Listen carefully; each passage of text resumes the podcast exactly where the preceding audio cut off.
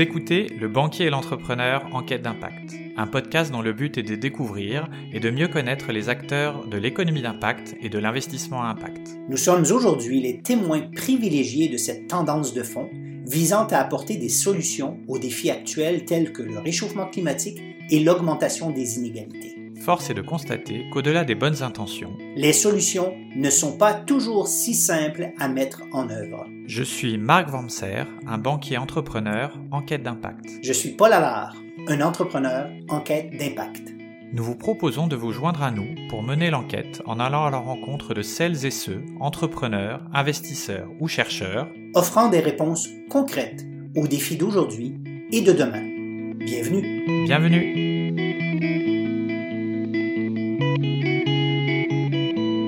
Paul et moi recevons aujourd'hui Antoine Fine, fondateur d'Eutopia, fonds d'investissement qui accompagne de jeunes entreprises à mission dans l'univers de la consommation. Elle repense la façon dont nous mangeons, dormons, nous habillons, faisons du sport ou nous sentons. Leur approche, bon pour soi, bon pour la société et bon pour la planète. Pour donner quelques exemples, il a récemment investi dans Murphy, réparateur d'électroménager à domicile afin de réduire ses déchets ou encore Nous Anti-Gaspi, réseau d'épicerie vendant des produits écartés des circuits de distribution. Antoine a commencé sa carrière en tant qu'investisseur traditionnel, puis après quelques détours, notamment par une année sabbatique où il a fait le tour de la Méditerranée en scooter ou l'entrepreneuriat, il est revenu à son premier métier, mais cette fois-ci en y ajoutant donc l'impact. Bonjour Antoine. Bonjour Marc, bonjour Paul. Bonjour Antoine. Bon, ravi que tu nous rejoignes dans, dans, ce podcast. Pour euh, commencer, si ça te va, euh, est-ce que tu pourrais te présenter, s'il te plaît? Bah, Merci pour l'invitation. Euh, donc, je m'appelle Antoine Fine, j'ai 41 ans. Je suis d'une famille originaire du sud de la France, mais j'ai plutôt grandi et fait mes études ensuite à, à Paris. Euh, je crois qu'on va revenir sur mon parcours ensuite, mais j'ai trois enfants pour les, la partie personnelle, euh, plutôt en jeune, euh, en bas âge, 6 ans, 4 ans et 8 mois, un enfant du confinement, né le 14 mars. Euh, et voilà, j'ai eu un parcours avec différentes différentes étapes dont on, sur lesquelles on reviendra peut-être, mais en tout cas, je suis ravi d'échanger avec vous sur ce thème qui me tient à cœur. Parfait, ben, merci beaucoup. L'idée, euh, donc du coup, pour continuer, c'est de, de, de, savoir un peu quel a été ton, ton parcours professionnel pour comprendre un petit peu euh, par la suite euh, où tu es arrivé aujourd'hui et quel est ton projet sur l'impact. Donc, est-ce que tu peux nous, nous donner quelques éléments sur ton parcours professionnel? Je crois que tu as commencé en banque, si je me souviens bien. Tout à fait. Ah oui, un, un, des nombreux convertis, si j'entends. c'est les pires, c'est les pires en général. Euh, alors donc moi je suis effectivement un ancien euh, produit de la finance classique entre guillemets donc euh, j'ai été diplômé en 2003 de mon école de commerce donc 2003 c'est la fin de l'explosion de la bulle euh, de 2001-2002 donc pas trop de projets entrepreneuriaux de nouvelles sociétés plutôt entre guillemets le le capitalisme à l'ancienne qui, qui offrait des perspectives de carrière donc comme tout le monde je me suis du coup mis dans les clous de, de ce qui était la norme donc moi j'ai rejoint un fonds LBO ce qui était plutôt rare de commencer par un fonds, mais c'était euh, quand même euh, euh, un métier classique, on va dire. Donc j'ai rejoint la banque Lazare qui avait des fonds dédiés euh, au mid cap, donc les entreprises de taille intermédiaire en LBO, qui s'appelait fonds partenaires gestion. Donc j'ai fait ça de 2003 à 2009. Alors j'ai souvent tendance à dire que c'était une année sur laquelle on était, pendant laquelle on était tous des génies, puisque comme les multiples de valorisation sont passés globalement de de 6 à 12 fois les bidas et que le Euribor ou les, les taux d'intérêt sont passés de 5% à 0,5 forcément on a tous euh, été très très bons dans nos investissements. Euh, après j'avais beaucoup de mal avec le métier euh, de l'investissement tel qu'on le pratiquait, qui était globalement en anglais de l'asset play. Donc on investissait sur un montage financier avec un effet de levier, on remboursait la dette, puis on remboursait, on se payait un beau retour essentiellement par l'effet de levier financier et assez peu par le développement des sociétés. Je donne souvent des exemples de, de sociétés qui avaient exactement le même EBITDA à la sortie qu'à l'entrée. Donc on était performant, mais c'était quand même assez décevant point de vue euh, aventure industrielle. Donc j'ai eu euh, j'ai été marqué à ce moment-là par plusieurs événements. Donc euh, j'ai eu un événement personnel où on a perdu un de mes copains de promo, ça m'a quand même pas mal marqué. Ensuite, ça c'était en juin 2008. Ensuite, il y a Lehman Brothers en septembre 2008. et donc là, je me suis dit, occasion unique que le système se entre guillemets, au moins soit sur pause quelque temps. Donc j'ai demandé une année sabbatique à mon, à mon boss de l'époque. Donc j'ai pris toute une année off en 2009. Donc j'ai fait le tour de la Méditerranée sur ma petite Vespa, euh, donc de Marseille à Marseille, dont ma, vie, ma famille était originaire, euh, qui m'a du coup beaucoup marqué parce que je suis vraiment, j'ai eu la sensation d'être le hamster qui descendait de la roue, euh, qui faisait son propre tour à son rythme. Et en rentrant, j'avoue que la roue me tentait pas du tout. Quoi. Donc là, j'ai eu beaucoup beaucoup de mal à me remettre dans le système. J'avais vraiment euh, un rejet de, de la société de consommation, même un peu du capitalisme. Euh, enfin, je voyais plus trop le sens à tout ça. Euh, donc, je, je, me sentais très observateur de, du monde. C'est assez perturbant. Du coup, j'avais du mal à redevenir acteur. Aujourd'hui, euh, les faire des années sabbatiques, c'est devenu quelque chose d'un petit peu commun, on va dire, pour les, les jeunes aujourd'hui. En, en 2000, c'était quoi, 2009, c'est ça 2009. ouais, 2009, c'était quelque chose qui était quand même beaucoup plus rare. Et euh, on parle aussi, on parle aussi beaucoup de la prison dorée, euh, notamment en, en, private equity, euh, comme tu as parlé avec le, le Caride.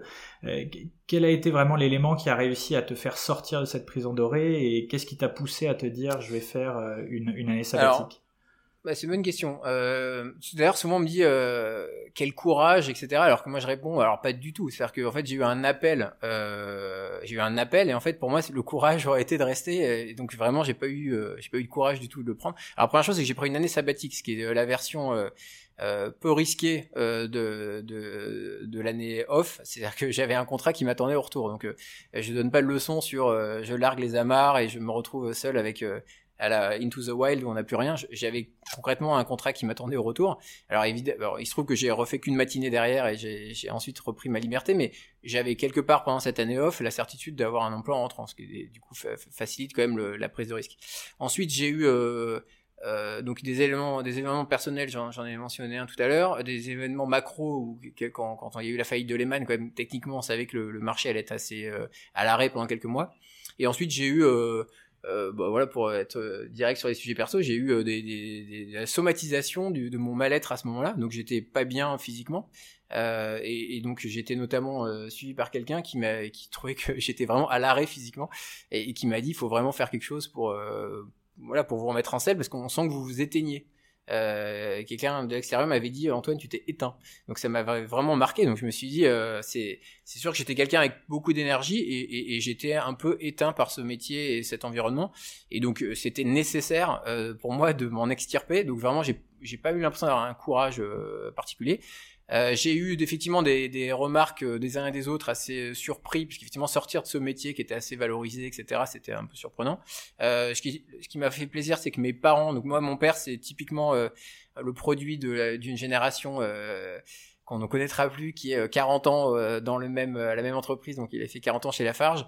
il m'a dit, voilà, moi je n'aurais jamais fait ce que tu fais mais je suis content que tu le fasses. Et donc je, trouvais ça quand même assez sympa de voir dans son dans mon entourage des gens qui valorisaient cette prise de risque, notamment euh, des parents qui sont plutôt euh, risque adverse normalement et qui aiment bien les enfants sur les rails.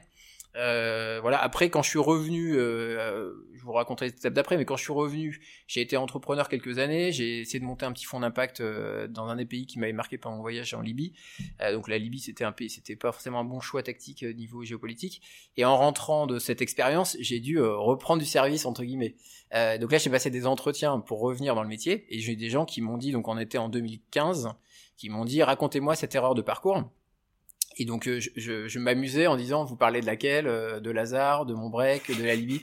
Parce que du, coup, effectivement, selon le regard qu'on peut porter sur un parcours, on peut estimer que finalement l'erreur est peut-être partout ou nulle part. En tout cas, moi, mon, mon raisonnement, c'est que chaque étape a du sens. Et donc, il n'y a pas d'erreur de parcours, c'est des, des prises de décision à un instant T dans un, en, tenant compte d'un certain nombre d'éléments et puis quelques temps après bah, les éléments ont changé on change sa décision mais c'est pas pas des erreurs euh, donc à ce moment-là effectivement j'ai eu peu de soutien entre guillemets du milieu euh, et de mon entourage euh, au sens large et à la limite, je vais dire, le plus dur, c'est plutôt le retour. C'est-à-dire que, en fait, une année sabbatique, ça fait quand même rêver tout le monde. Donc tout le monde vous dit, ah, je rêverais de faire la même chose. Alors, chaque fois, je dis, bah, allez-y. Ce qui est plus dur, c'est de revenir et d'être ensuite dans la démarche de se trouver. Parce que finalement, moi, comme je disais, j'ai descendu de la roue. J'avais du mal à remonter. Et là, ça, c'est des années dures. Parce que vous êtes à nouveau dans un environnement qui est un environnement euh, où il n'y a pas la place pour euh, le questionnement, le euh, l'arrêt entre guillemets. Donc la vie parisienne qui était la, vie que j'ai retrouvée était une vie qui demandait d'être dans une dynamique même d'un point de vue financier, puis d'un point de vue social, etc. Et là, assumer aux yeux des autres le fait de pas avoir de projet et d'être en temporairement en situation euh, voilà d'incertitude euh, entre guillemets de précarité euh, de d'absence de, projet précis ça c'est très dur. Et là les gens vont, sont assez peu bienveillants. Je pense que là ça a un peu changé comme tu disais c'est plus la norme. Mais à l'époque c'était pas c'était j'ai trouvé ça très dur d'assumer ma situation d'entre deux Ok, et justement pour te remettre en selle après cette année sabbatique, vers, tu, tu as monté une entreprise, c'est ça? Tu es devenu entrepreneur? Alors j'ai monté ma petite structure euh, qui s'appelle Financière Avanti. Avanti c'était le cri de ralliement de la famille euh, sur le un, cri motivationnel sur euh, le fait d'avancer, Avanti en italien. Euh, donc j'ai fait plusieurs projets entrepreneuriaux. Le, alors encore une fois, euh, finalement, ça a nourri, ça a contribué à mon cheminement et au lancement d'Utopia, qui est pour moi finalement l'aboutissement de quasiment 10 ans de réflexion, parce que Utopia, son lancement c'est 2019 et, mon départ de Lazare c'était 2009. Donc j'ai mis 10 ans à, à finalement faire ma, ma recette de, de, de, de, tout ce que j'avais pu emmagasiner. Euh, mais effectivement, je suis passé par différents projets. Donc, euh, euh, un petit projet dans le dans la food avec ma sœur qui venait du bio. Euh, donc, dans, mon raisonnement, il y avait euh, une problématique sur l'alimentation. Je trouvais qu'on on mangeait des choses vraiment pas saines, et donc on avait voulu lancer une marque de, de produits sains. Alors, en l'occurrence, on l'a revendu assez vite à un distributeur qui s'appelle Solinest. Euh, parce que c'était en 2010-2011 et c'était avant l'avènement des ce qu'on appelle les DNVB donc des marques verticalisées capables de vendre sur internet euh, via les réseaux sociaux et autres. Donc euh, c'était avant entre guillemets la, la, la l'outillage technologique qui permet d'être un acteur peut-être indépendant, euh, mais du coup ça a quand même contribué à mon cheminement. Euh, j'ai travaillé dans le plusieurs family office dans le dans le secteur du loisir, et puis euh, ensuite je mentionnais tout à l'heure, j'ai j'ai lancé un petit véhicule d'investissement pour la Libye post-Kadhafi. Euh, donc en fait je cherchais à faire mon métier différemment. on en parlait un peu tout à l'heure en aparté. C'est là où j'ai rencontré pas mal de fonds d'impact. C'est que je, je, en fait j'aimais bien mon métier. Euh, et dans ces années-là, j'ai fait pas mal de coaching et d'accompagnement et j'avais retenu que mon driver personnel, mon, mon moteur, c'est euh, aider les autres à exprimer leur talent. Donc une fois qu'on m'a Mais Antoine, euh, si, si, je me permets, c'est intéressant ce que tu dis. Tu, tu aimais ton métier, fondamentalement, l'expertise que tu avais dans la finance. Mais qu'est-ce que tu as changé qui faisait que tu te retrouvais euh, durant les projets à l'époque de Finavanti Alors j'ai mis du temps à le trouver, hein, parce que du coup toutes ces années-là j'ai cherché, j'ai essayé, j'ai plutôt c'était plutôt des semi-échecs en voyant. Donc euh, j'aimais ce que j'aimais c'était euh, la diversité des sujets. Donc déjà quand on est dans un fond, on accompagne pas mal de sociétés qui sont dans des problématiques très différentes. Donc moi j'ai toujours aimé plein de sports, plein de sujets, plein de pays. Donc je, je, trouvais ça, la diversité me plaisait. La relation avec le dirigeant, je la trouvais passionnante parce que c'est une relation de euh, bah, qui est pas hiérarchique. Alors euh, c'était un fonds majoritaire à l'époque, donc il y avait quand même un petit peu de, de relations euh, de, de décisionnaire, mais j'aimais la relation. moi j'étais le junior, donc j'avais, j'étais pas le monsieur qui décidait. donc j'avais une relation que je trouvais très intéressante d'accompagnement. Donc ça, ça m'a beaucoup plu. et effectivement, dans ces années de cheminement, je me suis toujours dit non mais j'ai vraiment aimé cette relation. Et d'ailleurs, j'étais resté en, lien avec des, les dirigeants, même un dirigeant d'ailleurs qu'on avait fait partir. Ça m'a toujours, l'anecdote m'a toujours fait m'a toujours marqué, c'est que j'étais resté proche d'un dirigeant que pourtant on avait fait partir. Donc cette relation-là m'a toujours plu. En revanche, effectivement, je trouvais que euh, on manquait d'audace, quoi. On n'était pas dans le développement, on n'était pas dans le dans la prise de risque euh, industriel opérationnel. Donc ça, j'étais vraiment frustré. Et je me rappelle, j'avais proposé qu'on lance un véhicule plutôt de capital développement, et donc euh, on m'avait dit non non, c'est du LBO. et donc j'étais frustré sur le le fait d'être vraiment au service de la croissance. Donc d'ailleurs, je dis souvent que la, première augmentation de capital que j'ai faite de manière effective, c'est en 2016, où j'ai mis de l'argent dans une société, euh, quasiment euh, 13 ans après mon, ma début de, mon début de carrière. sinon, j'avais essentiellement fait du LBO ou l'effet de levier. Donc, je crois qu'il me manquait ça. Ensuite, je suis allé voir du côté de l'impact, qui à ce moment-là était assez... Euh, loin de mes bases parce que l'impact à ce moment-là c'était quasiment euh, le refus de la croissance et de la et de l'ambition business. C'était c'était c'était pas compatible. Dans la, les premières euh, la première vague de des fonds d'impact il y avait une dimension euh, où le, projet devait rester raisonnable pour tout un tas de raisons mais probablement parce que peut-être que le voilà, l'argent et la croissance était peut-être quelque chose qui, gênait. Et donc j'avais du mal à me retrouver dans les fonds d'impact. Après donc j'ai essayé de monter mon propre véhicule euh, dans une logique de, de développement. J'avais beaucoup regardé ce que faisait Proparco euh, l'AFD tous les fonds dédiés aux pays émergents. Je trouvais ça passionnant. Je me dit quitte à faire mon métier autant le faire dans un endroit où ça sert au développement.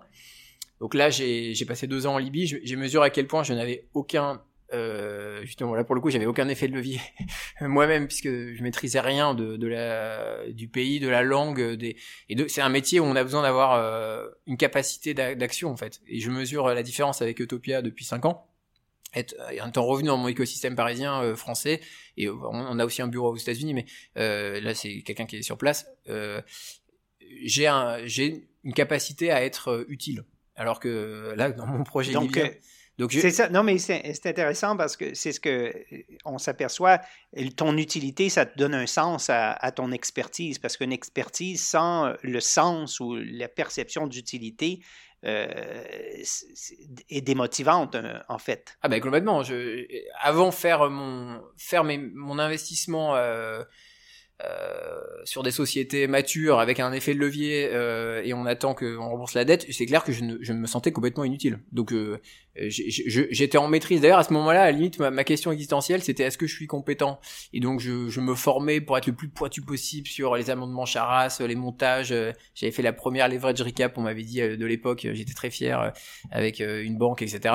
bon, en fait tout ça, ça me, ça ne me nourrissait pas. Donc effectivement, j'étais devenu très bon techniquement, mais j'en étais pas du tout euh, satisfait. Et alors qu'effectivement le jour où euh, j'ai commencé à accompagner ces entrepreneurs, euh, donc en gros j'ai eu quand même cinq ans un peu de de jachères ou de projets divers et variés dont je suis enfin que j'assume parfaitement mais qui sont qui ont, été un, peu des échecs ou en tout cas qui ont contribué à, ma construction personnelle mais qui n'ont pas abouti. À partir du moment où j'ai commencé à, accompagner des entrepreneurs de, de, mon secteur c'est-à-dire le secteur de la grande conso euh, qui repensent les, ces, secteurs-là pour qu'ils soient plus durables, euh, avec des gens du coup qui sont habités par leur cause, qui sont d'une ambition que je qualifie de raisonnable, parce que parfois, en, donc je suis un fonds early stage, donc les fonds euh, euh de, de, venture, souvent on est, on est quand même dans le la recherche de la très grosse rupture et du coup avec des perspectives de euh, des, des, des, ambitions et des, des, projets qui sont, euh, j'allais dire stratosphériques. Donc c'est très bien comme ça, il hein, n'y a pas de problème. Mais moi ça me ça me parle un peu moins. Je préfère des dossiers à, à dimension réelle, aussi ambitieux soit-il. Euh, et donc quand j'ai commencé à rencontrer cette faune d'entrepreneurs, je me suis dit génial, euh, je partage avec eux euh, un certain nombre de choses. Et ensuite j'ai mesuré qu'il y avait personne pour les financer, parce que justement comme c'est pas très ambitieux par rapport à créer Google, il y avait moins de monde pour faire du capital risque sur ce type de projet. Et donc vraiment là je me suis dit je peux être utile parce qu'en fait je les comprends. Je j'ai déjà été un peu entrepreneur dans leur domaine, donc comme je disais tout à l'heure dans l'agroalimentaire, dans le loisir, j'avais fait des choses. Même à l'époque euh, chez Lazare, j'avais fait plusieurs dossiers de dans les dans les marques euh, grandes conso, donc je me sentais potentiellement utile. Ensuite, je mettais de l'argent dans leur entreprise, donc c'est quand même le, la base de, de l'utilité de la de mon métier, c'est quand même que je je permets à l'entreprise d'investir et de et de se développer. Euh, et donc là, c'est effectivement à partir de ce moment-là, j'ai plus eu aucun problème à me lever, à me lever le matin, alors que j'avais connu des années où je la couette était euh, en, plomb quoi. J'avais du mal à me lever le matin. Alors que là effectivement depuis depuis 2015-2016, j'ai une énergie euh, je dis souvent que Utopia c'est une énergie renouvelable, c'est-à-dire que j'y bosse énormément, mais j'aime tellement ce que je fais que en fait ça me ça me ça ne me ça ne muse pas. Enfin, on verra si j'ai à, la longue. Génial, génial. À la longue, on verra. J'ai un peu de cheveux blancs quand même. Mais... Et donc du coup, tu euh, aujourd'hui euh, chez Autopia, tu investis dans les entreprises qui euh, qui sont à la fois dans la grande consommation et qui essaient de changer les choses pour améliorer la partie à la fois environnementale, sociale, sociétale. Qu'est-ce qui a été un déclencheur pour toi déjà pour travailler sur ce secteur de la grande consommation? Et en quoi tu t'es dit c'est sur ce secteur-là qu'on peut faire changer les choses et je peux faire changer les choses? Alors donc euh, ce que je mentionnais tout à l'heure, c'est que j'ai toujours euh, bien aimé ce secteur. Donc j'ai fait plusieurs investissements à l'époque. Moi-même, j'ai toujours été euh, plutôt alerte sur les tendances. souvent, j'arrive à, à, savoir un peu, on va dire tôt, ce qui va marcher comme produits, comme chansons, comme j'ai un petit, j'ai un, un peu un sens de ce qui, de la tendance entre guillemets. Euh, donc ça, j'ai toujours bien aimé ces sujets-là. Euh, donc moi-même, j'étais entrepreneur dans, dans, ces sujets. Donc on avait lancé une marque euh, à l'époque en 2010 de, de, de snacks sains. C'était quand même assez précurseur à ce moment-là. ensuite, j'ai travaillé dans, le, dans, les domaines du loisir, je trouvais passionnant. Donc c'est le sous-jacent des secteurs conso, ça m'a toujours parlé. C'est aussi parce que c'est les, choses du quotidien, ça me parle, ça parle aux gens, c'est concret. Euh, voilà, ça m'a toujours plus attiré que du B2B ou du, des, choses euh, moins proches de nos réalités. Donc ça, c'est un attrait personnel et peut-être un petit talent sur l'appréciation de, de ce qui peut ce qui peut marcher. Euh, ensuite, il y a cette euh, cet hasard, euh, cet heureux hasard de la vie. Donc c'est que donc en 2015, je cherche à nouveau un, emploi, étant euh, marié enfant et, et, revenant du front libyen, euh, pas pour pas, pas, converti, mais mais mais un peu, mais du coup un peu désabusé de ne pas avoir réussi mon aventure de, de, de fonds d'impact développement.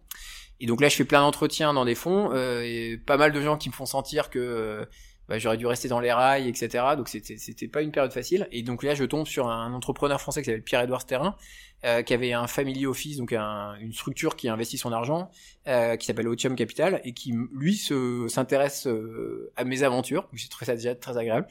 Euh, et ensuite, il me dit voilà, moi j'ai de l'argent disponible, j'ai plus trop de tests d'investissement. Mon équipe d'avant est partie euh, puisqu'ils avaient fait notamment la, la, vente de la fourchette à TripAdvisor.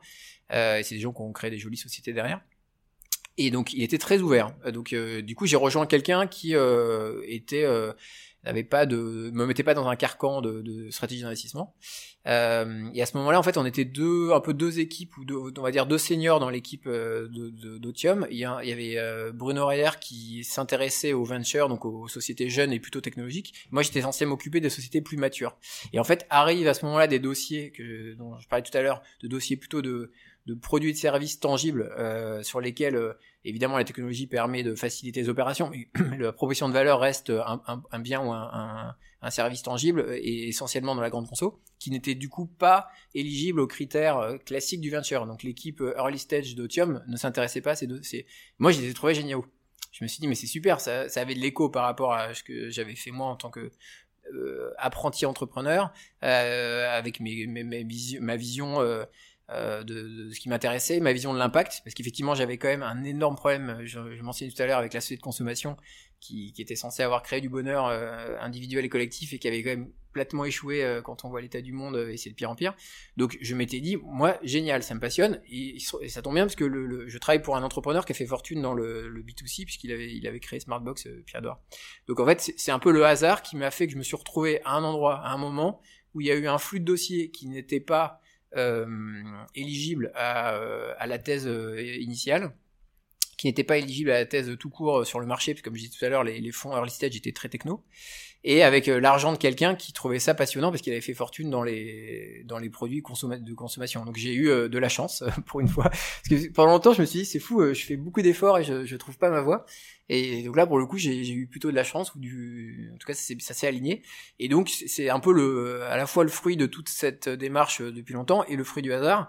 Et je me suis dit, mais en fait, c'est fabuleux. C'est que c'est le, le, renouvellement la société de consommation, ça va être un énorme enjeu parce que les consommateurs maintenant ont pris conscience que c'était plus possible.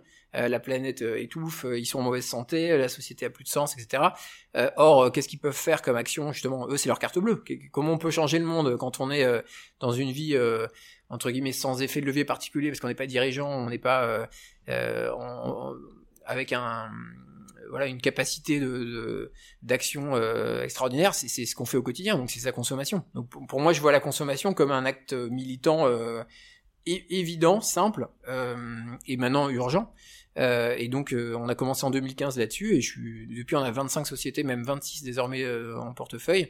Je suis hyper fier de ce qu'elles font. Alors, l'impact, on l'a affiné, on y reviendra sur qu'est-ce que l'impact de la grande conso. Donc, sur certains dossiers, c'est plus ou moins évident, mais en tout cas, ils étaient avec tous les dirigeants, on était alignés sur le fait que globalement, on, on faisait évoluer les choses dans le bon sens. Et, et ça, j'ai trouvé ça absolument fabuleux. Donc, j'ai eu tout de suite le déclic de me dire, c'est un moment de marché qui est unique c'est-à-dire que c'est indispensable le renouvellement, de la, le renouvellement de la société de consommation. Euh, j'ai de l'argent de quelqu'un qui est prêt à investir, donc j'ai de quoi agir. Euh, je suis a priori équipé pour le faire. et donc j'ai monté une équipe progressivement, on a développé notre expertise, mais j'ai vraiment vu très vite qu'il y avait un positionnement assez unique à, construire. Si je comprends, Antoine, je t'entends et ce qui est intéressant, c'est que la circularité du capital, de l'argent, si elle est redirigée vers des organisations euh, qui permettent une consommation euh, plus responsable et l'investisseur permet d'encourager la croissance d'une offre qui est responsable et qui permet de la consommation. Donc, on fait le cycle complet de, l'investissement, consommation et, prêt euh, finalement, où en fait le capital peut être au service d'externalités positives plutôt que simplement faire du rendement financier. Ouais, tout à fait. Effectivement, j'avais le sentiment.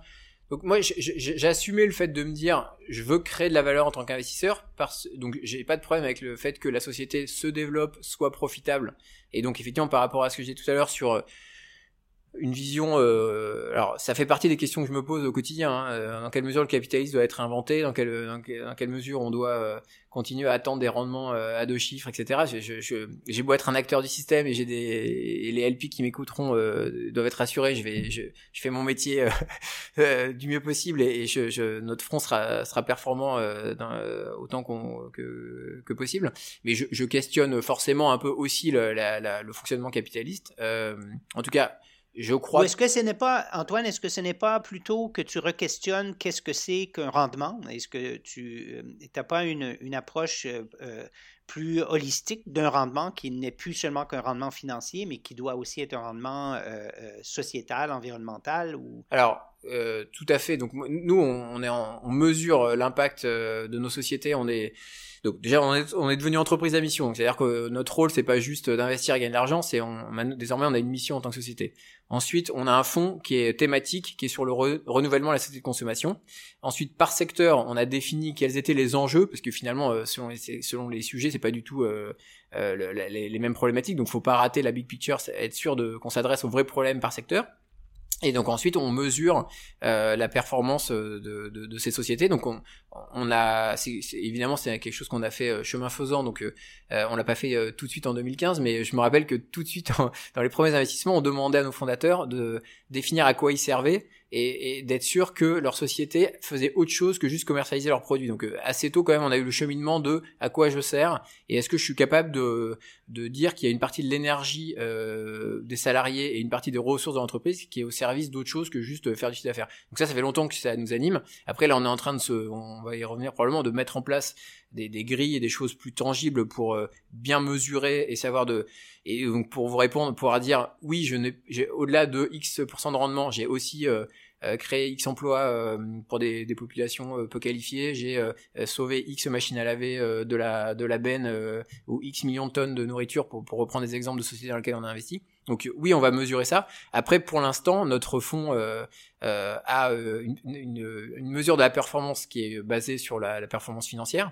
Euh, donc nous, à titre d'équipe, on a décidé de donner 5% de notre caride euh, à une fondation euh, pour avoir une logique de rétribution de la valeur et de la richesse euh, plus vertueuse, parce que j'ai quand même le sentiment que les fonds sont des, enfin, un fonctionnement qui est, qui est, qui est pour moi inadapté et, qui capte beaucoup trop de valeur par rapport à la valeur réelle qui crée. Donc moi j'ai toujours un problème avec ça. donc on a intégré une dimension de, de, give back sur, sur la partie caride. Maintenant, la performance, j'espère qu'à terme, on pourra faire Utopia 3, euh, notre prochain fonds, avec une mesure, euh, euh, enfin, avec une performance attendue par les investisseurs et saluée, qui soit, voilà, autant financière qu'extra-financière. Pour l'instant, on leur remonte nos critères. ça, je pense qu'ils attendent quand même d'abord du rendement financier. Mais ce que je trouve intéressant, avant tout, c'est de me dire que dans notre sous-jacent, c'est pas incompatible. C'est-à-dire que par exemple là on vient d'investir dans euh, Murphy qui fait de, donc de la réparation du reconditionnement d'électroménager. Si elle cartonne cette société, donc si on fait une grosse plus-value, on aura on aura réparé et évité une production d'appareils neufs euh, de manière substantielle. Donc euh, pour moi c'est pas du tout incompatible et j'assumerai complètement la performance financière. Donc là elle est, elle est évidemment liée, corrélée à un impact. Donc ça pour le coup c'est plus facile. Et en même temps je, je comprendrai pas la logique d'un d'un d'un rendement qui ne permettrait pas de rémunérer, de rémunérer les risques. Parce qu'en gros, si j'ai 20 sociétés, je rentre tôt, moi, si dans les 20, j'en ai plusieurs qui se plantent, ce qui peut arriver, si celles qui marchent bien peuvent pas peuvent pas compenser le risque global pris, ça marche pas mon système. Donc je, du coup, j'aurais pas de fonds sous gestion et je pourrais rien faire. Donc euh, je, je, mais je me questionne le où est-ce qu'on met le curseur du rendement. Donc j'aimerais bien que mais ne serait-ce pas euh, euh, ne serait-ce pas au niveau non pas de mettre un curseur sur le rendement, mais plutôt au niveau gouvernance et prise décisionnelle. Si vous êtes une entreprise à mission et vous mettez en même temps les, au même niveau le, euh, la question financière, la question d'atteinte de, la mission, comme, comme, comme chez nous, par exemple, chez Impact, on a aussi cette, une mission d'impact et on prend toujours la décision en tenant compte euh, des deux à la fois. Et si un n'y est pas, euh, on n'avance pas, quoi. Est-ce que, au lieu de caper, plutôt mettre un changement systémique dans la, le mode de gouvernance, est-ce que c'est pas une, une, des approches qui, qui tiendrait la route? Alors, est-ce que vous avez un critère minimum cible? Euh, quand vous prenez votre décision ben, C'est-à-dire euh, de rendement, de Terry. C'est-à-dire, euh, nous, chez Impact, les décisions comme, comme organisation, d'abord, on doit s'assurer qu'elle est en, en, adéquation avec cette activité ou ce choix ou ce client ou ce partenaire doit être en adéquation avec la mission. Et si ça, ça, ça, passe, ensuite, on fait l'analyse financière. Mais si ça passe pas la première étape, on regarde même pas l'analyse financière. Parfait. Mais ensuite, est-ce que vous avez un rendement minimum financier que, qui ferait que ça ne passerait pas si le rendement n'est pas là? Euh, non, pas nécessairement. Si le rendement d'impact est énorme, on fait euh, le, le, le, ratio euh, risque et rendement qui est aussi un rendement d'impact social. D'accord. Ça, vous l'aviez prédéfini avec vos, vos investisseurs? Non. Non, on l'a pas prédéfini, on l'a développé au fil de l'eau, quoi. Parce que c'est ça qui est compliqué, c'est que c'est on fait de la gestion pour compte de tiers. Hein. moi, c'est pas mon argent. Donc, même si j'ai mis beaucoup, j'ai mis mon argent perso dans le fond euh, pour montrer ma, mon engagement, mais euh, c'est essentiellement l'argent des autres quand même. Euh, donc, du coup, je peux pas, euh, on peut pas faire n'importe quoi. Donc, ces gens-là sont attendent un rendement euh, qui a un, donc soit on, entre guillemets on capte le rendement qu'on promet c'est peut-être ça que je voulais dire tout à l'heure, c'est c'est dire que bah je vous servirai pas euh, du euh, du 20%, je vous servirai du 10. Après le problème c'est est-ce qu'on attire euh, le chaland entre guillemets quand on prend un risque early stage en disant vous aurez du 10%, le gars, on va vous dire bah je préfère faire je préfère faire de l'entrepôt quoi. Donc le, problème c'est comment vous amener des capitaux au service de ces causes. il faut servir le, rendement légitime par rapport à, ce, à cette prise de risque. Donc mon questionnement, c'est justement où est le curseur? Qu'est-ce qui est pour nous le bon rendement pour ce niveau de risque? Donc je euh, aujourd'hui, par exemple, sur notre premier fonds, on est à euh, une trentaine de pourcents de TRI brut portefeuille depuis 2015. Donc c'est à la fois beaucoup et, et, et à la fois pour pour du early stage, parfois on peut espérer euh, beaucoup plus. Enfin, je suis ravi de, de cette performance et donc je me pose sur la question est-ce que c'est beaucoup ou pas beaucoup finalement? Est-ce que est-ce que finalement je et alors quand si on se dit que c'est beaucoup ça veut dire quoi? Ça veut dire que j'aurais dû euh... parce que quelque part il y a parfois il y a une bulle sur l'impact euh... quand on a promis moins de rendement ça veut dire quoi? Qu'on peut se permettre de valoriser davantage à l'entrée et de payer plus cher les actifs mais du coup c'est c'est c'est une hérésie euh, financière et, intellectuelle.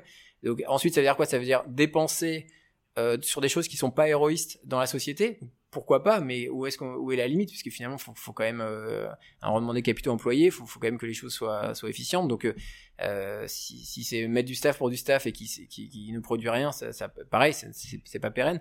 Donc finalement, je, je, je me dis en même temps. Euh, euh, qu'est-ce que ça voudrait dire d'attendre moins de rendement? Ça veut dire que je, je serais moins à, à, à, pousser les sociétés à se développer, je serais moins à les pousser à la performance.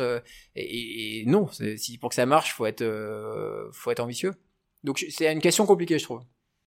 Mais ce qui est intéressant dans tout ça, j'ai pas de marque, mais ce qu'on constate, c'est qu'en quelques années, on parle de cinq ans, il y a eu une évolution du questionnement, une remise en question du modèle actuel, des questions, des essais, des tests pour arriver vers un, modèle qui est différencié, qui inclut euh, cet aspect de, de rendement, euh, non pas seulement financier, mais rendement environnemental, sociétal, le rendement d'impact. Quoi. Mais on est là-dedans, c'est axé ne trouves-tu pas que, Antoine, c'est quand même assez rapide? On parle de cinq ans, toute cette évolution-là. Alors oui, complètement. Euh, c'est-à-dire qu'effectivement, euh, ça a beaucoup de résonance quand vous dites que vous investissez dans des sociétés qui euh, intègrent les, problématiques sociétales, environnementales. Aux yeux des LP, je l'ai bien vu quand j'ai donc là j'ai fait un an et demi de levée de fonds. C'est sûr que vous intéressez plus de monde que quand vous parlez d'un pur produit financier. donc après, il y a toujours des gens qui ne regardent que le, rendement, mais globalement, avec les, mes interlocuteurs, ils étaient très intéressés et très motivés à l'idée de contribuer à cela. En revanche, évidemment, ils demandaient quand même le track record, qui est la performance de création de valeur, et donc l'un ne va pas sans l'autre. Mais ce que je voulais dire, c'est que j'ai quand même la conviction, donc au-delà du fait qu'on a encore un questionnement sur comment on transcrit l'impact dans des éléments euh, qui qui sont mesurables et, donc est-ce que à la fin on aura un EBITDA euh, ou, ou, des provisions pour impact négatif qui réduiront les bits? Enfin on verra ce qu'on pourra faire. Mais ce que je voulais dire c'est que euh, je crois quand même à la création de valeur plus à la limite en goodwill de marque parce que moi, moi on a investi dans des marques en fait chez Utopia et en fait du coup une partie de la valeur à la fin bon c'est la performance financière les bidas etc mais euh, mais c'est aussi la marque. Et, et, en fait si vous avez créé une marque qui est engagée qui est utile qui a un discours clair qui a qui a, qui a voilà qui a de l'impact en fait vous, vous, créez de la valeur de marque vous créez du goodwill. Donc je, moi j'espère que je pourrais finalement regarder à la fin mon portefeuille en me disant objectivement j'ai vendu très bien mes marques parce qu'elles étaient utiles. Et donc, euh, je peux pas vous dire euh, le multiple d'EBITDA est passé de 10 à 15 euh, parce qu'elles étaient impact, euh, à impact. Je, je, je peut-être que j'aurai assez de, de, statistiques pour essayer de sortir une règle, mais je pense que j'aurai une prime euh, par les acquéreurs euh, sur une marque qui aurait construit voilà cette crédibilité aux yeux des consommateurs, cette, cette historique d'un voilà d'impact positif je pense que je crée de la valeur sur le goodwill. Donc pour l'instant, je me raccroche au goodwill de la marque pour me dire que euh, je, ne je ne décorrèle pas euh, la performance finale du fond et euh, l'impact. Mais c'est parce qu'on a la marque, nous. C'est parce qu'on travaille les marques.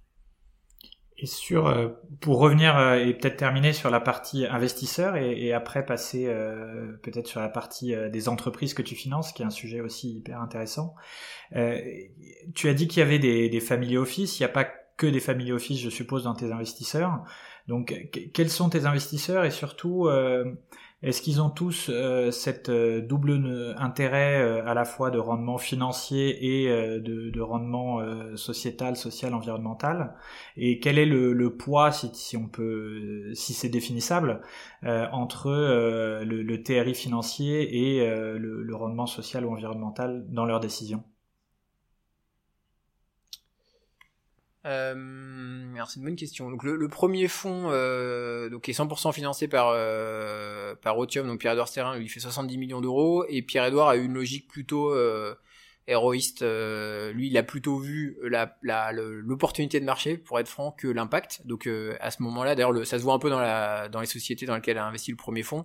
C'est essentiellement ces nouvelles marques émergentes plus que des marques engagées stricto sensu. Donc lui lui factuellement il était plus attiré par le la théorie, la thèse d'investissement euh, que le, la dimension d'impact. Euh, en revanche, effectivement, bah, on s'est pas appelé Utopia pour, euh, pour rien. Donc, euh, on a créé Utopia, c'est notre nouvelle marque depuis septembre 2018. Euh, et Utopia, c'est le pendant réel de l'utopie dans le livre de Thomas More. Donc, c'est c'est c'est l'idée de se dire, on va construire un monde meilleur, mais accessible et réel. donc, je crois que la phrase exacte est qui accepte l'erreur, la faiblesse et l'erreur. Je trouve ça très beau.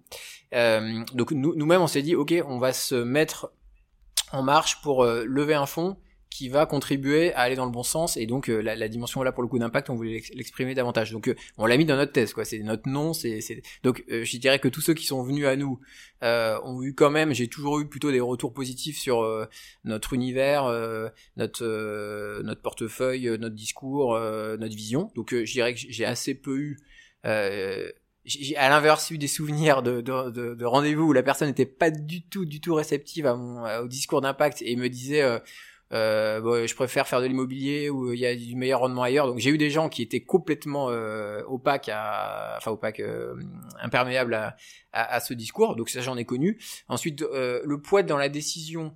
Euh, alors il y a des choses, des anecdotes intéressantes. Par exemple, le, nos deux principaux investisseurs c'est BPI France et le Fonds européen d'investissement. Alors le Fonds européen d'investissement, il savait pas s'il nous mettait dans la catégorie euh, ESG, enfin comme ils appellent ça, les fonds d'impact dans les fonds euh, venture ou dans les fonds euh, growth. Parce qu'en gros on était ni tech donc pas pas vraiment euh, venture ni vraiment impact euh, ni vraiment euh, growth puisqu'on faisait du early stage.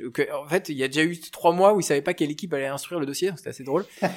Donc ils ont fini par investir. Donc eux je sais qu'ils étaient très intéressés par la démarche mais typiquement on était un peu un ovni. Ensuite on a eu la BPI qui était extrêmement euh, demandeuse de qu'on reste un peu euh, dans cet esprit de pionnier sur euh, la recherche de faire notre job différemment. Donc ils étaient vraiment à nous dire bah, déjà vous, vous, comblez un trou qui est comment, comment on finance les startups de l'économie réelle, on va dire. ce que je mentionnais tout à l'heure, c'était pas, vraiment couvert par les acteurs actuels. Puis ensuite, ils étaient assez, ils étaient vraiment intéressés, ils l'ont mentionné. Donc déjà avec ces deux-là, vous faites, ça vous fait 35 millions sur les 90.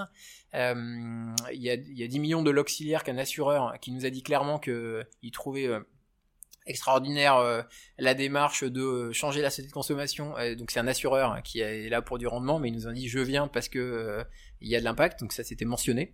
ensuite on a des family office qui nous ont tous dit qu'effectivement la, la, famille s'était trouvée, alors notamment souvent la nouvelle génération, c'est ça que j'ai trouvé ça assez intéressant, c'est que finalement les décisionnaires dans ces cas-là, c'était souvent la nouvelle génération de ces familles qui se sentaient très en phase avec notre démarche. Donc ça, on l'a dit plusieurs fois. C'est euh, ah oui, bah c'est euh, voilà, c'est euh, un tel un tel la nouvelle génération qui qui a poussé le dossier parce que ils étaient en phase. Donc ça, je l'ai également senti. Donc au total, je pense que j'ai assez peu de gens qui sont venus que pour la performance si je fais le tour. Mais ça, c'est des... ça, c'est quelle année, ça, ce fonds-là? C'est le fonds 2, Oui, c'est le fonds 2, donc on l'a, on l'a lancé. on l'a, le premier closing, c'est juillet 2019, et là, on, termine, là, ce mois-ci, le, le dernier closing. Mais donc, c'est, Marc, ce que, ce que je constate qui est hallucinant, c'est, quand même l'évolution. Je reviens à ce, concept, c'est que lorsque probablement le fonds 1 euh, était beaucoup, c'est une ou deux, deux, personnes qui ont, deux family office qui ont financé le 70 millions, mais déjà sur tous ceux que, que tu as mentionnés, Antoine, l'aspect impact était attirant, était dans les principes euh, en plus du rendement, quoi c'est on a clairement on a on a tous bah, déjà on s'est tous pris une baffe hein, honnêtement entre le, le réchauffement climatique euh, enfin en France par exemple la démission de Nicolas Hulot qui dit bon bah moi j'arrête parce que enfin si, si personne me soutient euh, ça sert à rien. Bon bah le dimanche d'après, il y avait, euh, enfin moi j'ai été parti de manifestants, j'ai pas manifesté beaucoup euh, ces dernières années, mais j'ai, je suis allé dans la rue. Je me suis dit bah c'est vrai que si, si, on dit rien en fait, si on dit pas qu'on est concerné, effectivement, il va rien se passer. Donc entre le réchauffement climatique, la situation sociale, euh, les, gilets jaunes, c'est comme une expression d'un énorme désarroi, d'une perte de sens absolue. Euh, ensuite, bah, l'interconnexion, le Covid, c'est encore une énorme claque. C'est l'interconnexion du monde, euh, c'est la déforestation, c'est euh, c'est les limites du système de, santé, c'est euh, euh, donc finalement vous vous dites, enfin donc on est quand même tous dans les cordes. Donc quelqu'un, enfin c'est donc du coup derrière les fonds il y a surtout les familles, c'est il y a quand même des personnes ou même un assureur là l'assureur le, dit voilà nous c'est pas possible d'investir dans des choses qui n'ont pas de sens, donc on finance l'économie réelle et donc c'est je pense qu'effectivement sur les dernières années tout le monde s'est pris un énorme coup sur la tête et se dit c'est juste pas possible. Donc qu'est-ce que je peux faire à mon niveau? Donc euh, tout à l'heure on parlait de l'acteur, du consommateur qui dit bah je consomme différemment. Euh, il y a l'investisseur qui, investit différemment. Ça, je pense c'est une réalité. Hein. On, je pense qu'on est tous quand même, enfin la plupart, assez mal à l'aise euh, avec le système qu'on a bâti. Donc on se dit tiens comment je pourrais un peu le changer quoi. Exactement. Euh, et, et, donc du coup, euh, pour euh, ton rôle d'investisseur maintenant, euh, pas celui qui va chercher euh, des, des, investisseurs, mais celui qui va sélectionner les entreprises, est-ce que tu peux nous donner un petit peu la façon dont tu procèdes pour sélectionner les entreprises? À quel moment tu prends en compte les critères financiers? À quel moment tu prends en compte les critères d'impact? Ouais. Alors, euh, j'ai retenu un certain nombre de choses de mes années LBO. Euh, alors, il y a des choses que j'ai trouvé intéressantes et que j'ai gardées, euh, et d'autres, euh, notamment la réalité des, euh, des, des, des, éléments financiers, parce que dans l'early stage, parfois on oublie qu'il y a une réalité de structure de coûts, il y a une réalité de besoin en roulement d'investissement. On parle que de la croissance, de la, du, chiffre d'affaires, et on, on, en oublie qu'il se passe des choses en tout. Euh, donc il y a des choses que j'ai retenues, il y a des choses que j'ai que j'ai trouvé assez faibles, notamment l'absence de thèse. Euh, moi dans ma dans mes années d'LBO, j'ai fait des compléments alimentaires médicaments, des plaques d'immatriculation, des grues, euh, qu'est-ce que j'ai fait des, des, secteurs qui avaient rien à voir et je me sentais complètement nul euh, sur ces secteurs. C'est-à-dire qu'on payait des consultants hein, euh, pour nous dire en gros quelles étaient les tendances de marché et euh, dans quelle direction fallait aller. Donc je trouvais ça extrêmement euh, insatisfaisant et je me sentais complètement enfin il y avait le syndrome de l'imposteur en, en, comité de surveillance que je discutais la stratégie sur un marché que je connaissais pas c'était pas possible. Donc là on a choisi d'être un fonds thématique et d'être un fonds expert. Donc on a on n'est que sur les sujets de la grande conso, donc c'est à la fois petit et finalement il y a quand même pas mal de, de sous-jacents. Et en gros, on fait euh, des études qu'on refait chaque année, euh, vraiment en détail de chaque secteur, et on se dit quelles sont les thèses auxquelles on croit. Et donc dans ces thèses, il y a le potentiel de marché, et puis il y a aussi euh, est-ce que ça va dans le bon sens. Quoi. Donc euh, on se fait nos convictions. Donc par exemple, et ensuite on va chercher des sociétés qui font ça. Donc le ce qu'on appelle la chasse dans notre jargon, c'est 25% de nos dossiers reçus en 2019 sur 1000 dossiers, mais c'est 60% de nos investissements. Donc on est un fonds qui avons une qui développons nos thèses et qui cherchons des sociétés qui, qui, qui, correspondent à cette thèse. Et si on trouve pas de société, parfois on les crée. Donc on l'a fait deux fois. On a fait euh, avec Apic euh, l'escalade ludique qu'on a créé en 2016. On a trouvé l'équipe, on a tout lancé de zéro. Et là, on est en train de le faire sur un, une nouvelle marque de, vin à faible teneur en alcool et qui utilise des cépages résistants euh, qui ne nécessitent aucun pesticide. Euh, et donc là, on a créé de zéro euh, l'équipe, euh, tout, et donc ça, s'appelle Moderato. Donc on va jusqu'à créer. Alors c'est pas très, c'est, ça demande beaucoup d'énergie et, et, on met des petits tickets au début, donc on va pas, on peut pas faire ça à grande échelle, mais pour vous dire, on va jusqu'à créer. Donc c'est quelle est la thèse qu'on définit? Et cette thèse, d'ailleurs, pour être être sûr de pas rater la, la, les enjeux, euh, on se fait accompagner. Donc on a un cabinet euh, qui s'appelle Pimlica qui nous a aidé par secteur à nous dire quelles sont les vraies grandes problématiques. Donc euh, voilà, pour parler de l'électroménager, on s'est posé la question est-ce que est-ce que l'enjeu c'est de faire un appareil qui consomme moins d'électricité et moins d'eau pour une machine à laver, ou est-ce que c'est de réparer un vieux modèle qui peut-être est moins efficient en consommation d'électricité et d'eau? Bah, C'est pas évident la réponse, on sait pas en fait. C'est comme l'automobile, on vous dit faut passer à l'électrique, mais est-ce que c'est mieux de, de, mettre sa voiture à la casse et d'acheter une voiture neuve électrique ou est-ce que c'est mieux d'entretenir sa vieille Talbot euh, qui pollue? Ou d'aller en, transport en commun Voilà, alors si on reste tout à fait, après il y a des alternatives, mais disons que c'est assez intéressant de se poser, euh, enfin de prendre un peu de recul, de se dire c'est quoi l'enjeu de ce secteur en, vrai, quoi, et pas juste est-ce que mes commerciaux sont en, vélo et, et euh, quel est l'enjeu de mon secteur? Donc ça, on, on se fait accompagner, hein, donc on n'est pas, on n'est pas, on n'a pas la science infuse là-dessus, on se fait accompagner et du coup ça nous permet d'avoir une grille. Donc on a défini par grand secteur euh, les critères clés qui nous semble être euh, à la fois porteur et impactant, et puis les zones de d'exclusion, des choses qu'on veut pas faire du coup. Donc avec ça, du coup, quand on reçoit les dossiers, ben on, screen en se disant est-ce que ça correspond à ce cahier des charges ou pas. Euh, donc ça, c'est on va dire sur la, la, la, thèse de marché. Ensuite, il y a évidemment les dirigeants, parce qu'on rentre très tôt dans la vie des sociétés. Euh, tout se joue sur les personnes. Hein. Donc, euh, d'ailleurs, du coup, la nouvelle, notre dernière recrue dans l'équipe, c'est quelqu'un qui vient de l'univers de la chasse et du recrutement pour nous aider à vraiment bien appréhender et accompagner les dirigeants. Euh, donc c'est est-ce que alors moi mon petit jargon c'est euh, l'alignement de la personne et du projet. C'est un truc qui me m'a toujours parlé. C'est-à-dire que le jour où moi je me suis retrouvé aligné, je me suis trouvé euh, nettement meilleur qu'avant. donc j'ai eu depuis 2015, je, je me sens dans mon match, je fais ce que j'estime être voilà un rôle sur lequel je donne les, les on va dire le, le, le meilleur de moi-même et, et, je, et, je, vois la différence en termes d'énergie j'en parlais tout à l'heure de, de, et donc je suis sûr que quand quelqu'un fait un projet qui lui correspond au fond, il est, dix, fois meilleur quand il fait quelque chose de manière opportuniste ou, euh, sans trop savoir pourquoi. Donc moi, l'alignement, c'est juste fondamental, et, notamment le, la volonté de s'améliorer, euh, parce que évidemment personne n'est parfait, et ensuite euh, l'idéal, n'est pas forcément disponible. Donc par exemple, vous prenez le cas des packaging, on a fait un atelier la semaine dernière avec tout notre portefeuille sur où en est l'art du plastique. Donc le plastique est décrié évidemment, mais en fait on décrit de manière assez enfin sans vraiment rentrer dans le détail, finalement quand on regarde dans le détail du marché, c'est plus compliqué que ça, euh, et les alternatives sont pas forcément plus vertueuses. Donc c'est c'est l'idéal par exemple en packaging est pas forcément simple à identifier. Mais est-ce que notre entrepreneur est dans une démarche à se dire je vais continuellement me poser la question de euh, puis-je faire mieux? Dans le domaine, euh, enfin dans les limites du réel à, au moment où on se parle. Et donc ça, c'est donc c'était c'est ma euh, euh, ce qui m'est ce qui m'est ce qui m'intéresse là là-dedans, c'est un peu ta, ta ta démarche personnelle qui s'est rendu compte que une fois que tu étais aligné, euh, tu permettais l'essai-erreur, euh, mais qui qui allait dans la bonne direction, comme tu étais aligné quoi. Exactement. Donc c'est pour ça que nous on est vraiment des gens, enfin on a essayé d'avoir une équipe qui est humble et qui et qui dit pas euh, qui est pas trop manichéenne dans son approche euh, ou donneur de leçons donc euh, tout est toujours relatif D'ailleurs, à la fin, si on voulait pas d'impact, il faudrait limite pas vivre. Enfin, dire, euh, globalement, le fait. Oui, oui, oui, exactement, absolument, c'est ça. Oui. Donc voilà, donc après, est-ce qu'on, donc où est-ce qu'on met Donc voilà, on n'est pas extrême sur faut tout arrêter ça, faut faire. C'est plutôt, on est plutôt des gens mesurés en se disant qu'est-ce qu'on peut améliorer. En revanche, on souhaite améliorer la donne et éviter évidemment des écueils énormes. Donc, euh, donc la question c'est est-ce que on a en face de nous des entrepreneurs qui vont avoir cette démarche? Et donc euh, là, c'est devenu un filtre vraiment fort. C'est est-ce que en face il y a de l'écho sur la volonté d'améliorer la donne euh, et de, de, de voilà d'intégrer euh, un espèce de processus d'amélioration continue sur euh, toutes les dimensions d'impact de la société. Donc c'est en ça que les, les, les accréditations type B Corp et autres sont pas mal parce que ça vous oblige à faire un peu un inventaire 360 de votre activité donc encore une fois, l'enjeu n'est pas que est-ce que mes commerciaux soient en vélo, c'est aussi euh, quelle est ma relation avec mes fournisseurs, ce que j'ai très bien. Donc c'est pas que environnementaux d'ailleurs euh, comme en critère, c'est aussi sociaux, euh, business. Et donc quelle est ma politique salariale, ma, ma politique avec mes fournisseurs. et donc ça vous fait poser plein de questions. Et ensuite ça vous impose de vous améliorer dans le temps. Donc c'est absolument c'est super comme comme démarche. Donc ça c'est voilà l'équipe c'est un critère énorme.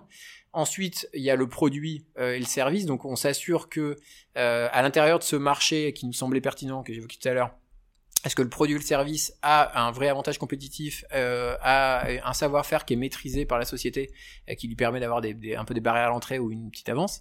Et puis ensuite, il y a la dimension, enfin, j'appelle ça les maths donc c'est juste c'est quel est le business plan quel est le montant levé euh, quel est la valo est-ce que tout ça, ça c'est cohérent? Donc parfois ça passe tous les critères mais ça passe pas euh, le dernier. Euh, donc il faut quand même faire tourner les chiffres. Donc ça c'est nos quatre piliers le marché le produit l'équipe et les, les aspects plus financiers. Le, le, rôle de l'investisseur, on a vu qu'il y avait donc trouver trouver des fonds, investir dans les entreprises, et une fois qu'on a investi dans l'entreprise, en effet, il y a l'accompagnement des entreprises.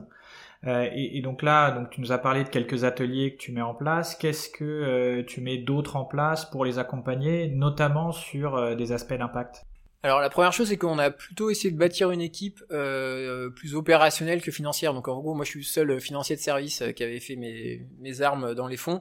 Après j'ai on a enfin les, autres sont venus au métier avec des parcours autres, notamment opérationnels. donc j'ai toujours eu l'impression que pour être un bon investisseur, surtout en stade comme ça, euh, peu avancé de, maturité de société, il faut être capable de parler euh, euh, bah, des opérations, du, terrain, de la réalité avec les sociétés et pas être trop dans, une sphère Excel ou, modèle très, très théorique. Donc, donc déjà, on a plutôt des gens qui sont du terrain.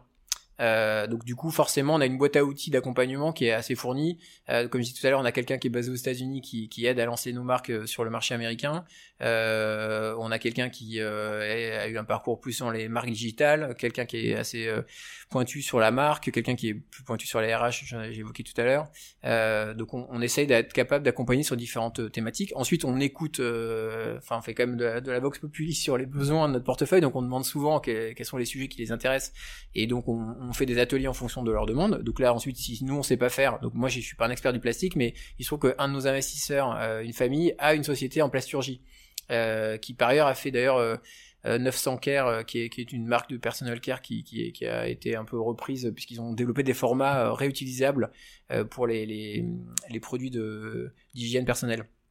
Donc ça, c'est typiquement dans la démarche intéressante euh, d'un packaging durable.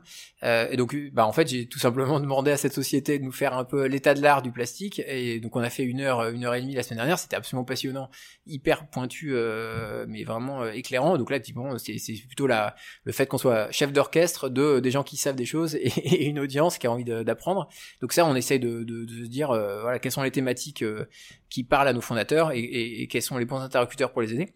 Et donc sur le sur l'impact, c'est bah, typiquement on a fait un autre atelier il y a deux semaines avec 21-22 euh, qui est, qui est un acteur euh, euh, qui accompagne les sociétés sur les enjeux, les enjeux d'impact. Donc on a fait un peu des quiz sur l'état de la planète. Alors c'était c'était comme à chaque fois assez parlant de, de voir comme bah, d'une part les réponses sont assez disparates et globalement comme tout le monde fait un wow après avoir vu la réponse effective sur les trajectoires euh, du climat et, et autres euh, et, et, autres mesures de, de la situation euh, ou de l'avenir de, de, notre planète. Donc ça c'est de l'awareness. Ensuite on a fait un, témoignage donc bah, d'une société qui est devenue Bicorp pour expliquer un peu quelle était son sa démarche et comment ça s'est passé. Une société bah, notamment Teddybear euh, qui a fait avec 21-22 euh, un, un, travail absolument magnifique. Donc je veux pas faire de, je veux pas les, spoiler et, donner l'info avant, mais ils vont lancer en début d'année prochaine un produit qui révolutionne le marché euh, avec une vraie dimension. Euh, faudra du coup diffuser ce podcast quand, quand je vois un prochain, s'il vous plaît. euh, avec un produit qui est complètement durable et donc c'est c'est absolument génial. C'est qu'ils se sont dit c'est pas possible en fait. Nous on fait des, des produits euh, matelas en mousse. Euh, comment je fais pour faire un produit en fait qui n'est pas de, issu de cette filière? Et, et donc ils, se sont dit ils se sont fait accompagner et ils ont développé un produit génial qui va qui, qui répond à cette problématique. Donc en gros comment les alerte? On fait euh, de enfin de la prise de conscience des enjeux. On leur fait des retours de témoignages de gens qui ont fait des choses. Donc euh, Bicorp, euh, j'ai lancé un produit qui euh, qui révolutionne. J'ai j'ai changé mon packaging. Voilà, on essaye de faire du partage d'expérience entre fondateurs pour mettre la petite graine. Encore une fois, nous on est investisseurs minoritaires. On peut dire à chaque board, s'il vous plaît, repensez votre votre démarche. Mais si ça vient pas des fondateurs, il se passera rien. Donc c'est plutôt les accompagner dans leur cheminement.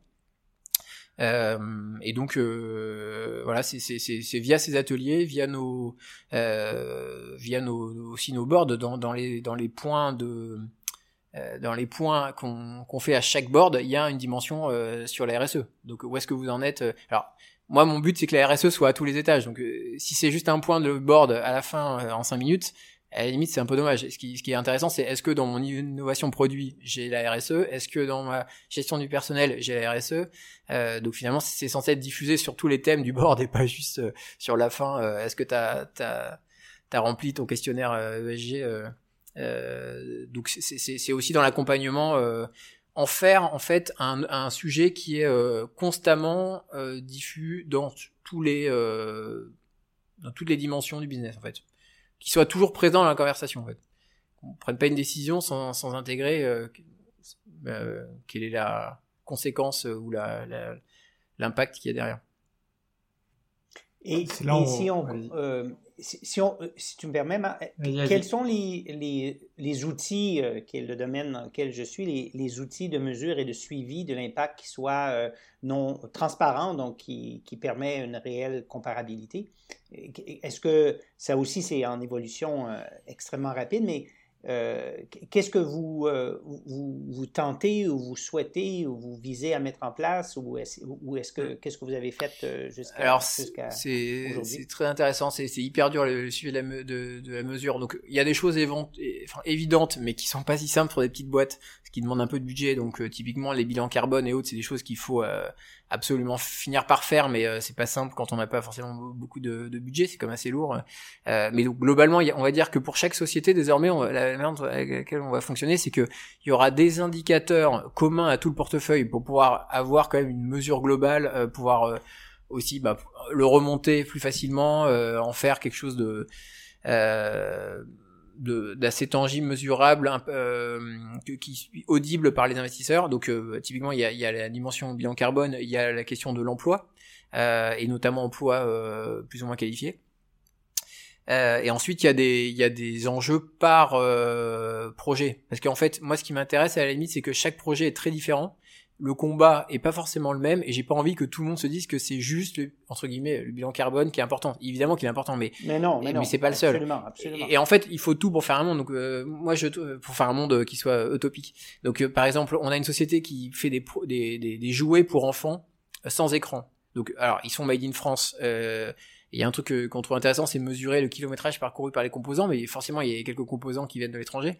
Euh, mais leur enjeu, donc on va s'améliorer là-dessus, mais leur enjeu, c'est d'éviter que les enfants passent 15 heures devant un écran. Et pour moi, c'est enfin, on peut pas traiter, on je, je hiérarchiserai pas les enjeux. C'est-à-dire qu'évidemment, si la planète explose, euh, euh, rien d'autre ne, compte, mais je trouve que euh, il faut pas oublier qu'il y a d'autres enjeux, euh, notamment des enjeux sociaux, des d'inclusion, parce que voilà, si, on sauve la planète, mais qu'on crée une des générations d'enfants lobotomisés ou des gens complètement exclus de la société qui deviennent des gens capables d'actes terroristes, etc. On n'est pas plus mal. Donc, enfin, on n'est pas mieux. Donc, du, coup, il faut traiter tous les enjeux. Donc, par exemple, joyeuse pour la cité, ce qu'on va, ce qu'on va, ce qui va nous intéresser, c'est de, mesurer le, la quantité d'heures épargnées aux enfants euh, par les, par ces produits-là, euh, d'heures d'écran, c'est intéressant. Euh, voilà, pour le, euh, nous anti-gaspi, ça va être le, tonnage de, de, produits agroalimentaires qui n'auraient pas été euh, valorisés s'ils n'avaient pas été vendus dans la, dans la filière. Et, voilà, on va essayer de définir donc des, critères communs à toutes les sociétés et des critères spécifiques. Donc là, c'est des choses qu'on sur Est-ce que Est-ce que vous êtes dans cette mouvance d'adopter les langages communs tels que les objectifs du développement durable de l'ONU, qui sont un, plan d'affaires qui, qui, qui, est de plus en plus accepté par tous?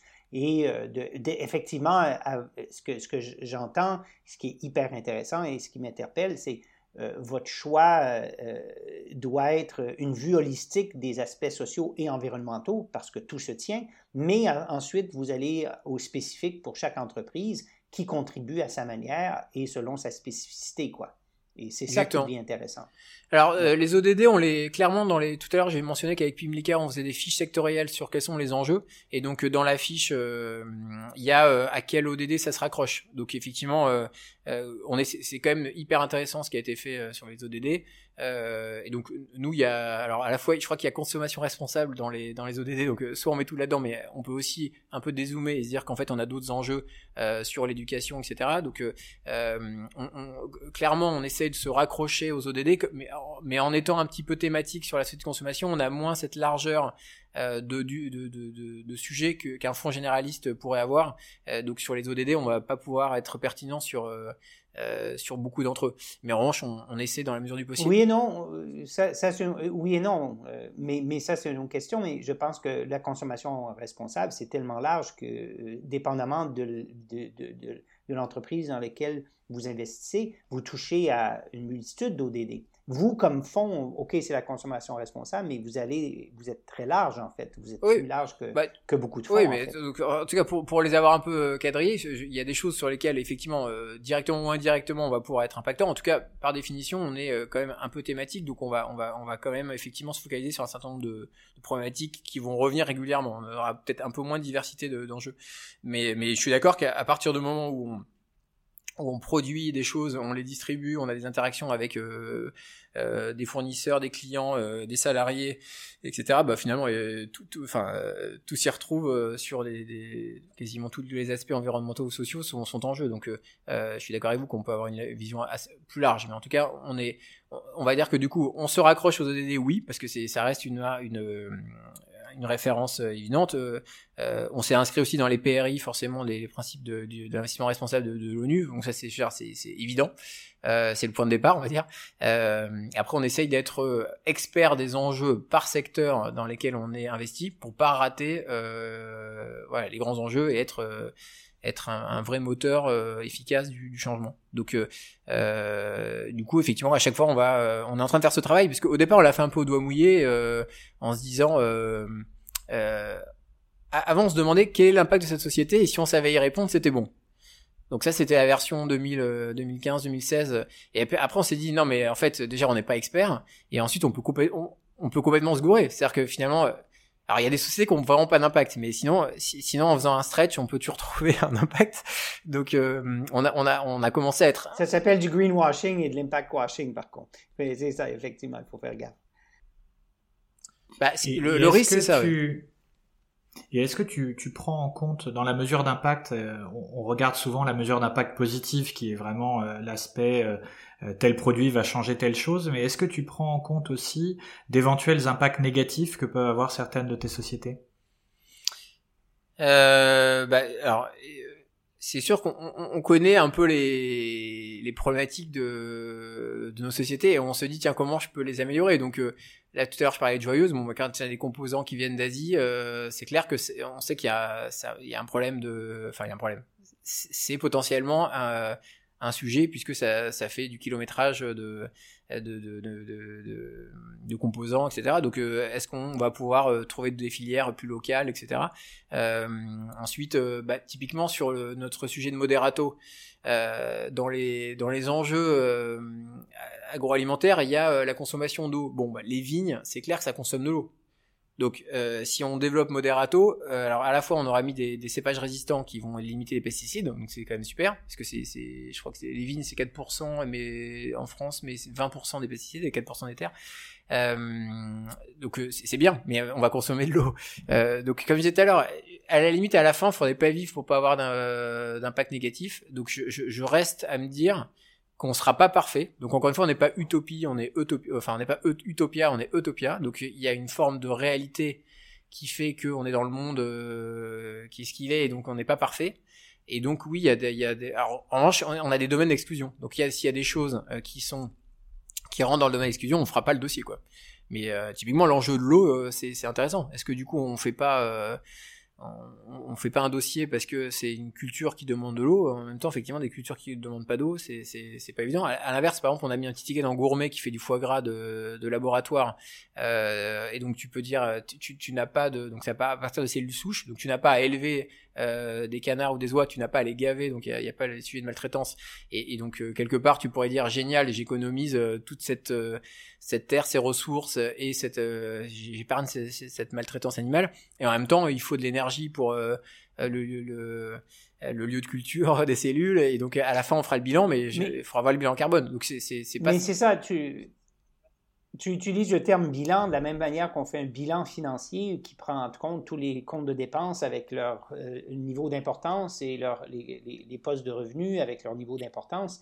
Euh, ce que j'entends, c'est que euh, tu, tu, de façon intuitive, tu essaies de faire, d'avoir un, un, portrait holistique et des impacts négatifs à, à mitiger, les plus importants, et tenir compte des impacts positifs que l'organisation crée, quoi. Comme c'est un peu cette approche que, tu favorises de façon intuitive, si je comprends.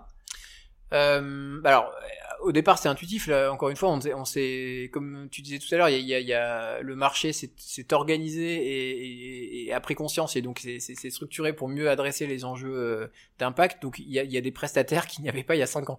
Donc aujourd'hui, c'est plus facile de trouver un consultant qui va vous aider à avoir une démarche. Euh, euh, voilà euh, rationnel qui, qui rate pas les, gros enjeux et qui, qui vous aide à structurer votre démarche. Donc euh, on l'a fait de manière euh, viscérale et, et, euh, et, euh, pleine de conviction euh, au départ, mais effectivement sans au début, au début voilà. Et ce qui, ce qui m'a d'ailleurs l'anecdote que j'aime bien, c'est qu'on, je crois qu'on parlait de mission. alors je sais plus quel terme exact on utilisait, mais je crois qu'on parlait de mission avant qu'il y ait cette statut d'entreprise à mission. Et donc maintenant, c'est beaucoup plus facile pour ouais, nous. c'est pas mal. Mais du coup, c'est beaucoup plus facile aujourd'hui de dire à nos sociétés, bah, on souhaite que vous soyez une entreprise à mission, parce que ça existe, le cadre est défini, voilà. Alors que qu'il y a quatre ans, quand on disait, on aimerait que vous définissiez à quoi vous servez je crois que c'est ça qu'on disait. Euh, autre autre activité, bah, ils nous regardaient avec les yeux écarquillés euh, en disant mais qu'est-ce que tu veux dire par là?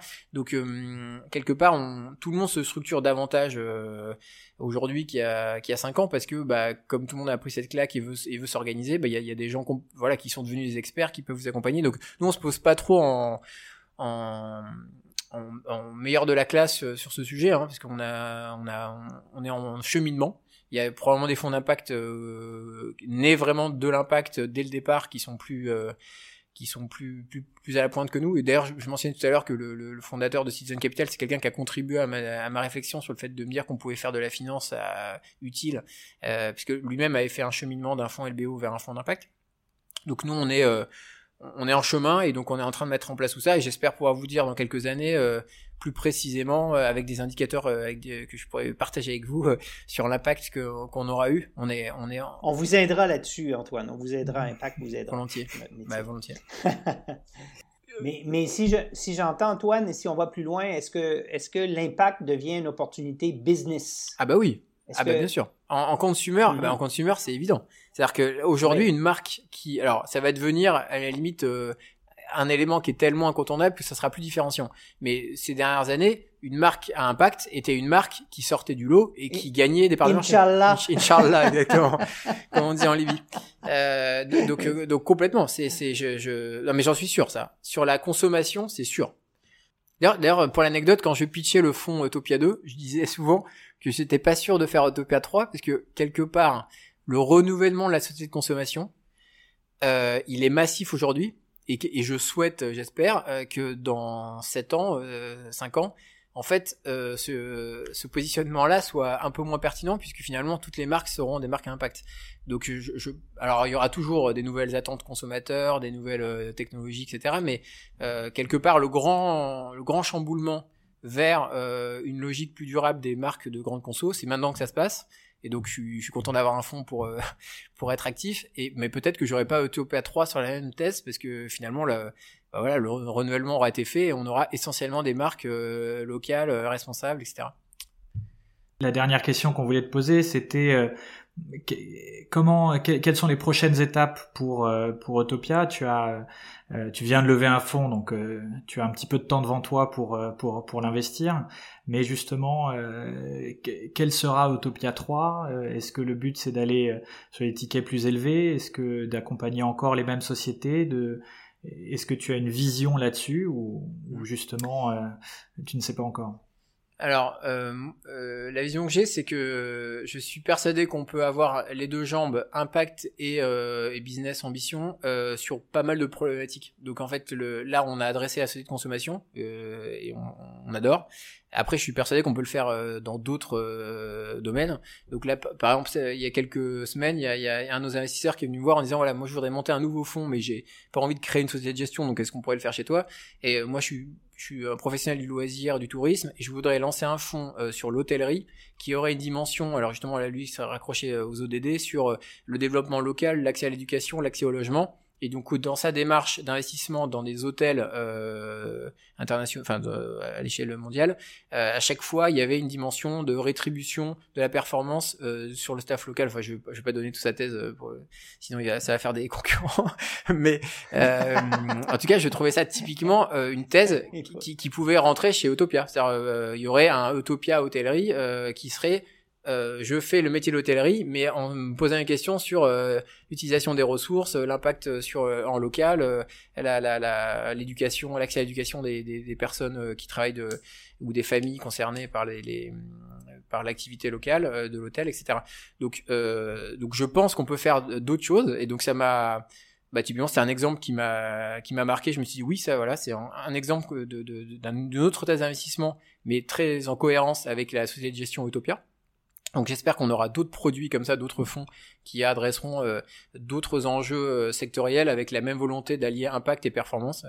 Euh, ça c'est persuadé. Après il y a une dimension un peu géographique. Donc aujourd'hui on est à Paris et à New York. Est-ce qu'on va ouvrir d'autres bureaux pour faire la même chose ailleurs? Ça peut être intéressant. Après voilà, moi je suis pas dans une course. je sais que dans les fonds il y a la logique de plateforme qui, qui revient toujours et on nous pousse plutôt à ça. Moi j'ai hum, euh, tout à l'heure je disais qu'il fallait savoir être ambitieux et pas forcément euh, euh, se contenter. En même temps, euh, faut savoir aussi se contenter. C'est-à-dire que je serais très content d'avoir une société de gestion qui a un fonds actif, une équipe à taille raisonnable qui fait bien son boulot. Et alors euh, oui, bah on est peut-être moins bien payé que si on avait euh, trois fonds de plus et, euh, et, et, ou qu'on ferait des si on faisait des tickets plus gros. C'est pour ça que d'ailleurs tous les fonds qui performent lèvent plus et du coup se retrouvent à faire des, des tickets plus gros. Donc nous, si le prochain fonds il fait encore 90 000, 100, 100 millions comme celui-là et qu'on continue à faire la même chose, je serais pas forcément déçu. Donc, euh, si je trouve des bonnes idées de produits euh, sur lesquels je retrouve un peu ce, euh, c'est, ce, ce, duo euh, impact euh, business avec grand plaisir, ou le triptyque bon pour moi, bon pour la planète, bon pour la société, ce qui est notre, notre petit triptyque. Je serais ravi de lancer d'autres produits. Après, on va pas faire la course à la croissance pour la course à la croissance. Ben, merci beaucoup Antoine pour, pour le temps que tu as passé avec nous et, et tout ton témoignage. Euh, c'était euh, hyper enrichissant euh, sur justement et, plein d'ambition, même si. non, si, si, Utopia, si Utopia n'est pas une ambition, je sais pas c'est quoi avoir l'ambition. ouais, c'est gentil. Non, mais c'était un vrai plaisir d'échanger. Franchement, c'est c'est déjà, enfin J'en parle assez euh, facilement parce qu'effectivement c'était pas forcément un cheminement euh, simple. Hein, comme je disais, j'assume complètement le fait que j'ai eu des années un peu plus dures, euh, que euh, comme tout le monde j'ai pris ma claque en me rendant compte des, des, enjeux progressivement. Donc je trouve ça important de dire, bah, de, de, porter cette voix que les chemins sont pas forcément rectilignes, que euh, l'impact est pas forcément tout de suite euh, parfait, euh, magistral, mais qu'il faut être en chemin, se, chercher à se connaître, chercher à savoir ce qu'on peut faire de mieux autour de soi, et, dans la mesure du possible agir avec toutes les contraintes qu'on peut avoir de, quel ordre que ce soit. il faut pas avoir honte de, du résultat de tout ça. Quoi. Chacun, chacun fait ce qu'il peut. en tout cas, on se doit de se poser la question de est-ce que je peux faire les choses un peu mieux. Ça, c'est, c'est indispensable. Ben, merci beaucoup, Antoine. C'est un témoignage, comme Marc le dit, euh, super euh, inspirant. Et c'est l'objectif un peu de ce qu'on veut euh, avec ces entretiens. C'est je t'écoutais et puis je me reconnaissais à bien des égards à ma sauce et j'ai écouté Marc aussi partager son, son, parcours et aussi. Donc, c'est ce type de témoignage qui est hyper inspirationnel et qui a un effet papillon. Oh, bah, tant mieux. Mais merci beaucoup. Bah, merci de m'avoir invité. C'était ravi d'échanger sur ces sujets avec vous. À bientôt. À bientôt. À bientôt. Bon, alors Paul, qu'est-ce que tu as pensé de, de cet entretien et quels sont les principaux euh, enseignements que tu en tires? Ben, euh, D'abord, c'est hyper inspirant de savoir que on est, euh, somme toute, on a des cheminements qui, euh, qui se ressemblent un peu. Mais, mais les, les, les points que je retiens, c'est que d'abord, il lui a commencé, Antoine, en 2015 dans l'univers de l'impact ou un peu avant, et euh, on s'est aperçu qu'en cinq ans, six ans, l'évolution rapide de cette prise de conscience de tous les parties prenantes, que ce soit le consommateur, les investisseurs, les, les, euh, grandes entreprises, les petites entreprises, évolue très rapidement. Deuxième point, c'est que l'humain est au centre de ses préoccupations. D'abord parce qu'il s'est senti attiré à s'aligner avec le sens qu'il donnait à son travail, à son expertise de financier, et aujourd'hui encore, il, met l'humain au centre de ses prises de décision, en ce sens qu'il investit, il investit, le fonds Utopia investit que dans des entrepreneurs qui sont alignés avec ce qu'ils sont. Donc ça, c'est fascinant et qui redit que ses équipes aussi, ils souhaitent euh, avoir une belle relation avec ces, ces individus-là et il, sent qu'il a atteint son objectif lorsque chacun d'eux sont à sa place et que ça a du sens pour eux. Ça, c'est assez fascinant, la question humaine. Troisième point, c'est que l'impact est une opportunité business de plus en plus. Ça, c'est hyper encourageant, je trouve ça assez génial. Et le quatrième point, c'est qu'effectivement, le langage commun des objectifs du développement durable sont, sont quand même importants. Oui, moi, ce qui m'a intéressé aussi, euh, c'est cette euh, notion de, de norme euh, que devient l'économie d'impact. C'est-à-dire que il y a une convergence et, et, et donc pour qu'une entreprise dans la grande consommation soit rentable, il est nécessaire qu'elle ait un impact positif parce que le consommateur va avoir des, des, exigences de plus en plus fortes là-dessus. Et ça se traduit au niveau des investisseurs aussi ça se traduit à, tous les niveaux, et donc il y a vraiment une convergence vers la prise de conscience massive euh, de tous les acteurs à tous les niveaux de la société pour aller vers une économie d'impact. Merci d'avoir écouté ce podcast jusqu'au bout. S'il vous a plu et que vous pensez qu'il peut contribuer à promouvoir l'économie d'impact et l'investissement à impact, N'hésitez surtout pas à en parler autour de vous et à le partager. Et à nous mettre une note 5 étoiles et un commentaire à impact positif. À bientôt. À très bientôt.